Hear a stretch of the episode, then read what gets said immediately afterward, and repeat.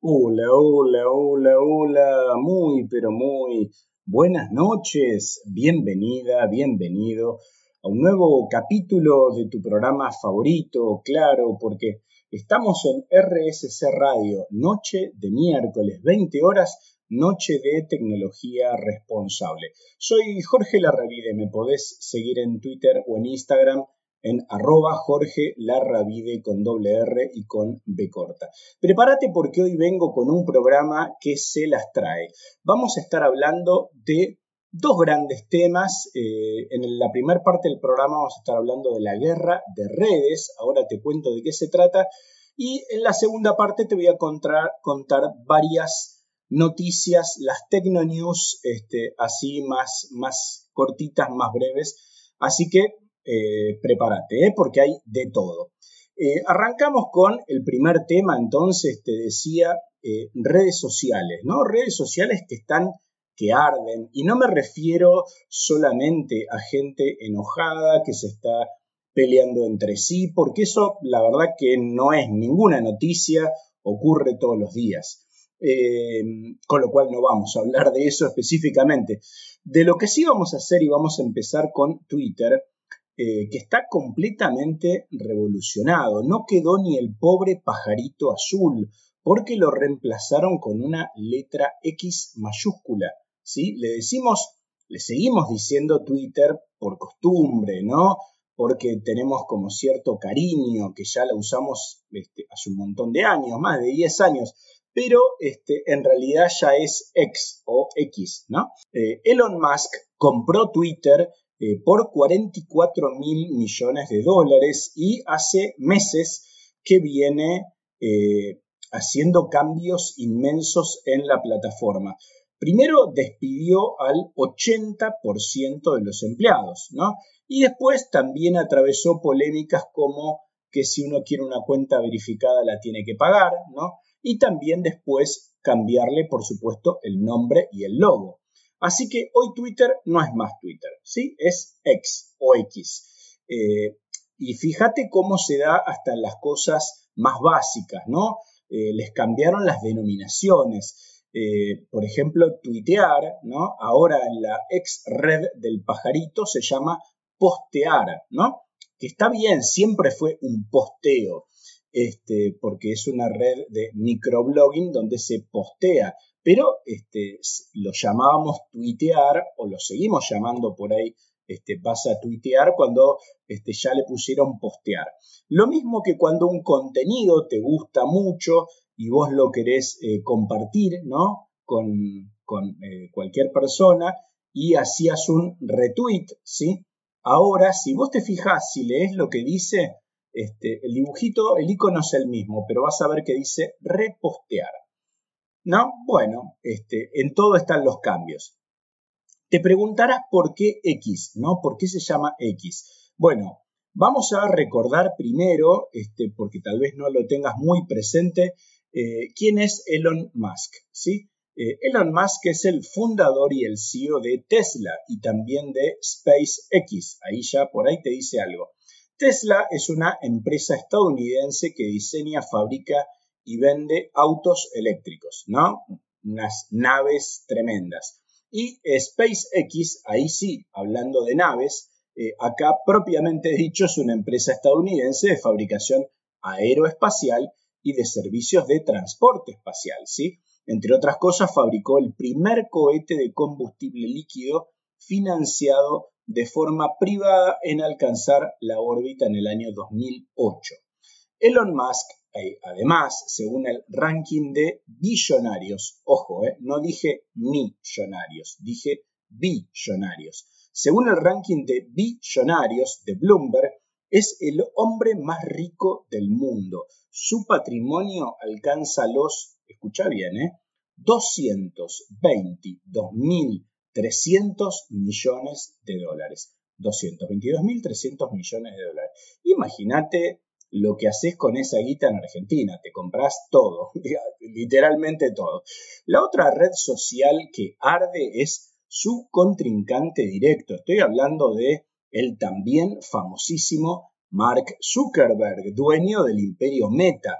Meta, ni más ni menos, reúne a compañías como Facebook, la originaria de Mark Zuckerberg, eh, Instagram y también a WhatsApp, ¿sí? Así que imagínate, Zuckerberg tiene este, en su haber tres de las aplicaciones que usa todo el mundo, ¿sí? De las plataformas digitales que usa todo el mundo. Además, recientemente lo que hizo, eh, aprovechó que Elon Musk había echado el 80% de este, trabajadores de Twitter y que hizo Mark Zuckerberg, por supuesto, los contrató él.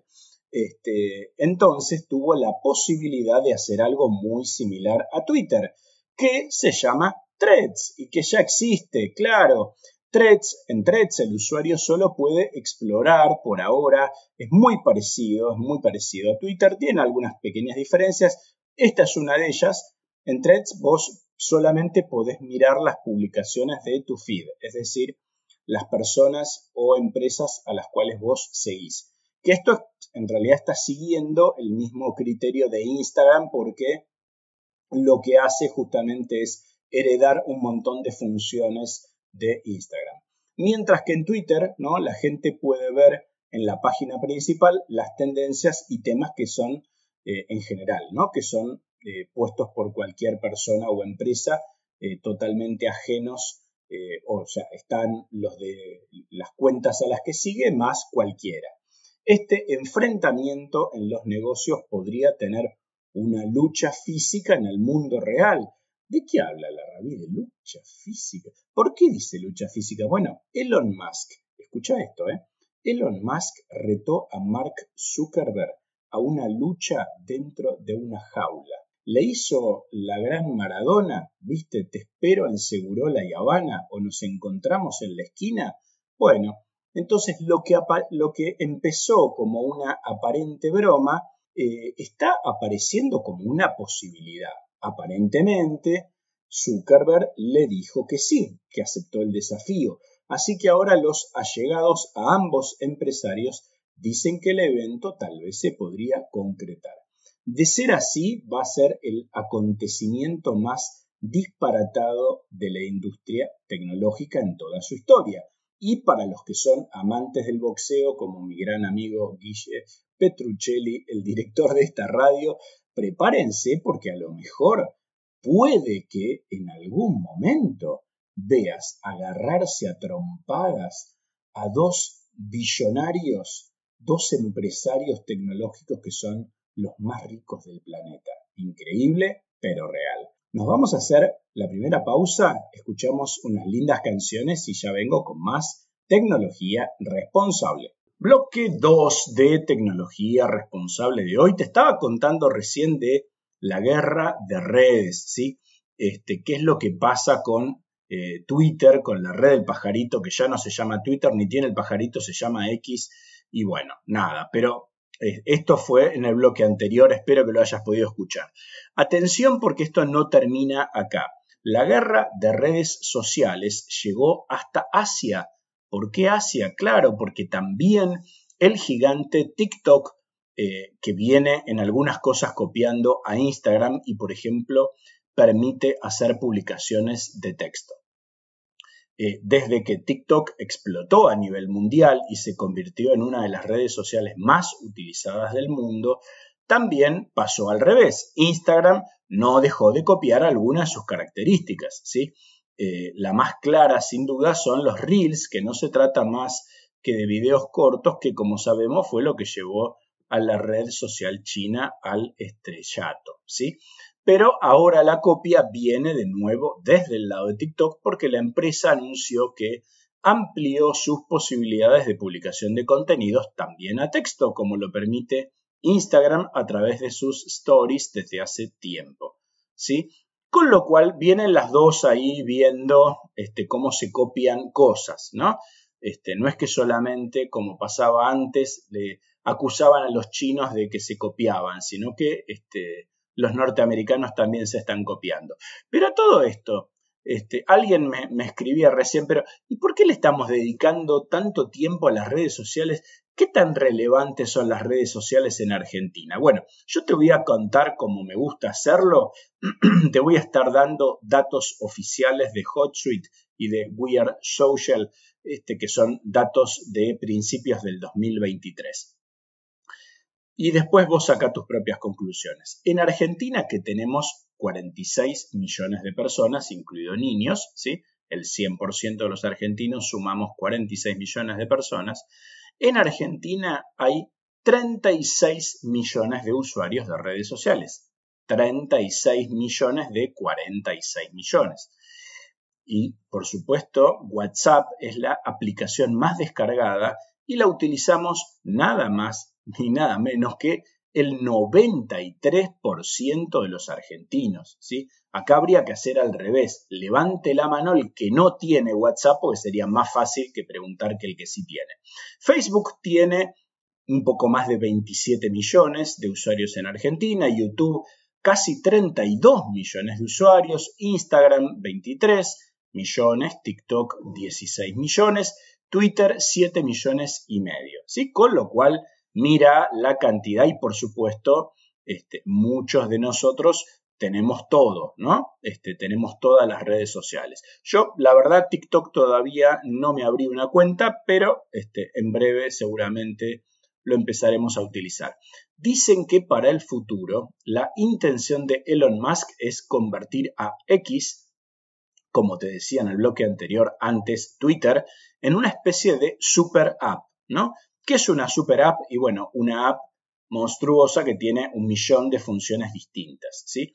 Y el modelo que estaría aparentemente siguiendo, hablando de norteamericanos que se quieren copiar en este caso de chinos, sería de WeChat. WeChat es la aplicación china más famosa que los ciudadanos del país asiático utilizan para todo. Eh, en algún momento uno podía decir que WeChat era el equivalente a WhatsApp, pero en realidad eso es, eh, era de otra época. WeChat te permite hacer transacciones, te permite pagar, vender productos, comprar comidas, leer las noticias, por supuesto chatear y hasta divorciarse. Increíble, ¿no? Bueno, Musk quiere lograr que su red social se convierta en una especie de super plataforma de este estilo como WeChat que se utilice para todo. Bueno, te conté toda esta guerra de gigantes de redes sociales y a mí me hizo acordar, eh, a ver este, quién se engancha con este recuerdo. ¿eh? Me hizo acordar a una eh, famosísima banda de rock que era de Valentina Alcina, ¿no? En el conurbano bonaerense que se llamaba la banda Dos Minutos. Y uno de los temas más famosos de esta banda era un homenaje a los eh, grandes boxeadores argentinos, ¿no? Como Galíndez, Monzón, Nicolino Loche, eh, Acabalo, Bonavena, ¿sí? Eh, ya, si vos sos del palo del rock como yo, ya seguramente sabes de qué canción hablo. Y por supuesto, y si no lo sabes, te lo vas a enterar ahora. Hay una famosa canción que se llama Piñas van, piñas vienen. Eh, así que si no la conoces, búscala ahora en Spotify y en YouTube y ya vas a ver de qué se trata. Así que, como dicen los muchachos de dos minutos, hoy los número uno de las redes sociales en el mundo están como en la canción. Piñas van, piñas vienen, los muchachos se entretienen. Increíble. No te me vayas de ahí, voy a hacer la segunda pausa. Escuchamos unas lindas canciones y ya vengo con el tercer bloque de tecnología responsable. Muy bien, bloque número 3 de tecnología responsable de hoy. Y ahora te voy a contar este, distintas, distintas noticias, ¿no? Las Tecnonews, que también traen algunas cosas de redes sociales, este, porque por supuesto eh, dentro de las novedades están. Bueno, Meta, ¿no? Que Meta, como te conté antes, es la compañía de Mark Zuckerberg que integra, por ejemplo, Facebook, WhatsApp e Instagram, nada más ni nada menos. Lo que está haciendo ahora es preparar chatbots, ¿sí? Los chatbots utilizan inteligencia artificial, son como robotitos pero de software que tienen personalidad para intentar fidelizar a los usuarios. Mark Zuckerberg tiene un plan para retener a los usuarios de Instagram y Facebook, que son chatbots con personalidad diferenciada que puedan asistirlos, los ayuden a hacer búsquedas, a recomendarle contenidos y mucho más. Y la fecha aparentemente es inminente porque los rumores apuntan a que va a ser en septiembre, con lo cual falta nada, faltan muy poquitos días. Desde Instagram y Facebook eh, si bien se trata de dos de las redes sociales más utilizadas en el mundo, están viendo que TikTok se está acercando más de los que les gustaría, ¿no? O sea, está creciendo TikTok enormemente. Y justamente la idea detrás de estos chatbots personalizados es que te ayuden, los ayuden a ellos a mejorar el engagement y lograr que las personas pasen más tiempo enganchados en sus plataformas. Si bien se trata de una novedad, es algo que Zuckerberg viene discutiendo desde hace tiempo. En febrero esto fue lo que dijo el creador de Facebook nos vamos a centrar en desarrollar personajes con inteligencia artificial que puedan ayudar a las personas de diferentes formas. Estamos explorando experiencias con texto, como chat por WhatsApp y Messenger, con imágenes como filtros creativos de Instagram y con video y experiencias multimodales. Mira vos, toma mate. Bien, va, toma mate no, porque estás escuchando tecnología responsable, estamos como la mitad del programa, debes estar preparando la cena. No creo que estés tomando mate, este, o tal vez estás volviendo al laburo, no sé. Bueno, YouTube va a resumir los videos en un párrafo para que sepas de qué tratan. Mira qué interesante, me, me, encantó esto. Muchas veces cuando estamos buscando un video en YouTube pensamos que dimos con el resultado por el título. ¿Sí? que tiene. Y después de verlo durante unos minutos nos damos cuenta de que no se trataba más de clickbait. Clickbait, si no estás en la pomada, diría mi bisabuelo, este, si no estás de onda, eh, clickbait es justamente como una especie de título engañoso para, hacerte cliquear, justamente para que vos este, cliques y veas ese contenido. De eso se trata el clickbait. Eh, bien, en YouTube saben perfectamente que muchas veces los títulos de los clips que suben sus usuarios desinforman para traccionar visualizaciones. Entonces te ponen títulos vendedores para que nosotros ingresemos, le demos reproducción y así ellos ganen más dinero gracias a la publicidad. Pero desde la plataforma están empezando a probar una posible solución, usar inteligencia artificial para hacer un resumen del video antes que le demos play y que nos diga de qué trata realmente. Estamos comenzando a probar resúmenes generados automáticamente por una inteligencia artificial en YouTube para que resulte más fácil leer a los usuarios y puedan decidir si es lo que quieren ver o no. Explicaron justamente a través de la página web de soporte. Por ahora se trata de una característica que la están probando. Esto significa que estará disponible solamente para muy poquitos usuarios para ver cómo reaccionan ante esta nueva característica, cómo la usan y de funcionar correctamente, por supuesto, la van a expandir a todos los usuarios.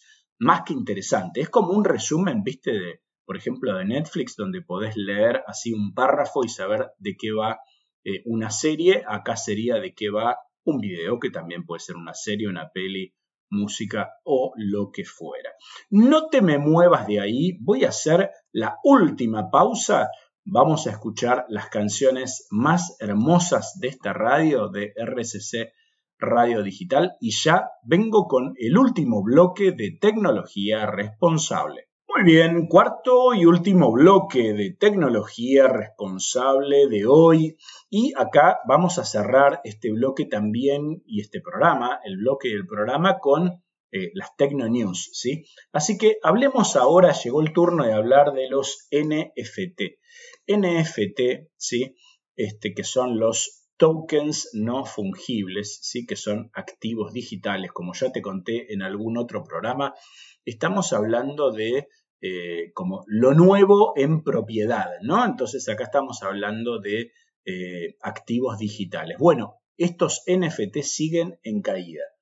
Esta tecnología que permite representar cosas únicas como obras de arte, videos, avatares, imágenes, objetos dentro de videojuegos, de videojuegos que son coleccionables. ¿sí? El auge durante 2021 y 2022 fue increíble, pero hoy parece como que nadie les está dando demasiada pelota. Y lo que es peor, quienes invirtieron en esta tecnología terminaron perdiendo mucho dinero.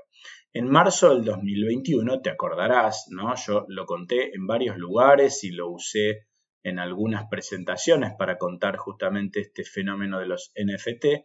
Jack Dorsey, que es el fundador de Twitter, ya que estuvimos hablando de Twitter al principio, ¿no? El que terminó vendiendo este, Twitter a Elon Musk, eh, le preguntó a sus seguidores quiénes estaban interesados en comprar el primer tweet que existió en la red social. Era un mensaje suyo que decía Just setting up my Twitter, o sea, configurando mi Twitter. Eh, el tweet en cuestión terminó vendiéndose por 2,9 millones de dólares. Bueno, eh, fíjate cómo habrá bajado que hoy lo mismo, ¿sabes cuánto vale? O sea, eso costó casi 3 millones de dólares. Hoy no llega a 3 mil dólares. O sea, su valor cayó mil veces básicamente se le sacan tres ceros. Hace un tiempo Bill Gates salió a atacar esta tecnología y aseguró que el funcionamiento de los NFTs, dice Bill Gates, se basa en la teoría de que siempre hay alguien más tonto a quien vendérselos, ¿no? Así lo decía, un poco fuerte, ¿no? Pero así lo sentenciaba el fundador de Microsoft. Mi opinión al respecto se resume en que si tienes menos dinero que Elon Musk, probablemente deberías tener cuidado con este tipo de tecnologías a la hora de invertir. Y parece que Gates tenía razón. Claro, porque hay gente que tal vez lo compraba como quien compra una obra de arte, ¿no? Como quien compra un cuadro y que piensa que lo paga un valor y que el día que lo va a vender va a costar más caro. Bueno, en el ejemplo de antes, este, algo que se pagó 3 millones ahora no vale ni 3 mil, ¿sí? Bien, OpenAI, sí que eh, justamente se dedica a la inteligencia artificial, es la compañía que se, una de las que se dedica a inteligencia artificial, admitió que no puede identificar texto escrito por ChatGPT, que es ChatGPT, que es uno de sus este, productos estrella. Con el nacimiento de las inteligencias artificiales generativas como GPT o Google Bard, nos dimos cuenta de que las computadoras pueden sin demasiado problema crear texto que sea útil y convincente, incluso cuando muchas veces se trata de contenido que es erróneo o falso. Por ese motivo, desarrollar una manera de poder identificar qué fue redactado por una inteligencia artificial no solo es importante, sino necesario. OpenAI se dio cuenta de esto hace tiempo y por eso lanzó un detector que supuestamente podría identificar y separar un contenido creado por un humano de uno creado por una inteligencia artificial. Si bien en ese momento desde la empresa dijeron que era imposible lograrlo al 100%, sí hacían falta detectores para abordar situaciones problemáticas, que pueden ir desde fake news, o sea, noticias falsas, generadas por estos sistemas, hasta la ejecución de campañas automatizadas de desinformación. No hace falta aclarar los problemas que puede generar no poder identificar qué fue escrito por una inteligencia artificial y qué por una persona, ¿no? Tremendo. Bueno, de hecho ya se vieron decenas de supuestos sitios de noticias, pero cuyo contenido es generado con inteligencias artificiales que tienen solamente un fin, que es desinformar. Tremendo este tema, tremendo este tema. Qué buenas las Tecnonews, ¿no? Cuántas, así como pastillitas cortitas, punteo cortito de temas de novedades. Qué bueno, cada tanto te lo voy a agregar en algún programa, así hablamos de más de un tema en lugar de estar abordando únicamente un tema en todo el programa. Ojalá que te haya gustado el programa de hoy. A mí me encantó, como siempre, hacerlo. Nos vamos a estar viendo, nos vamos a estar encontrando el próximo miércoles a las 20 horas acá en RSC Radio. Eh, cuando hagamos más tecnología responsable. Nos vemos. ¡Chao!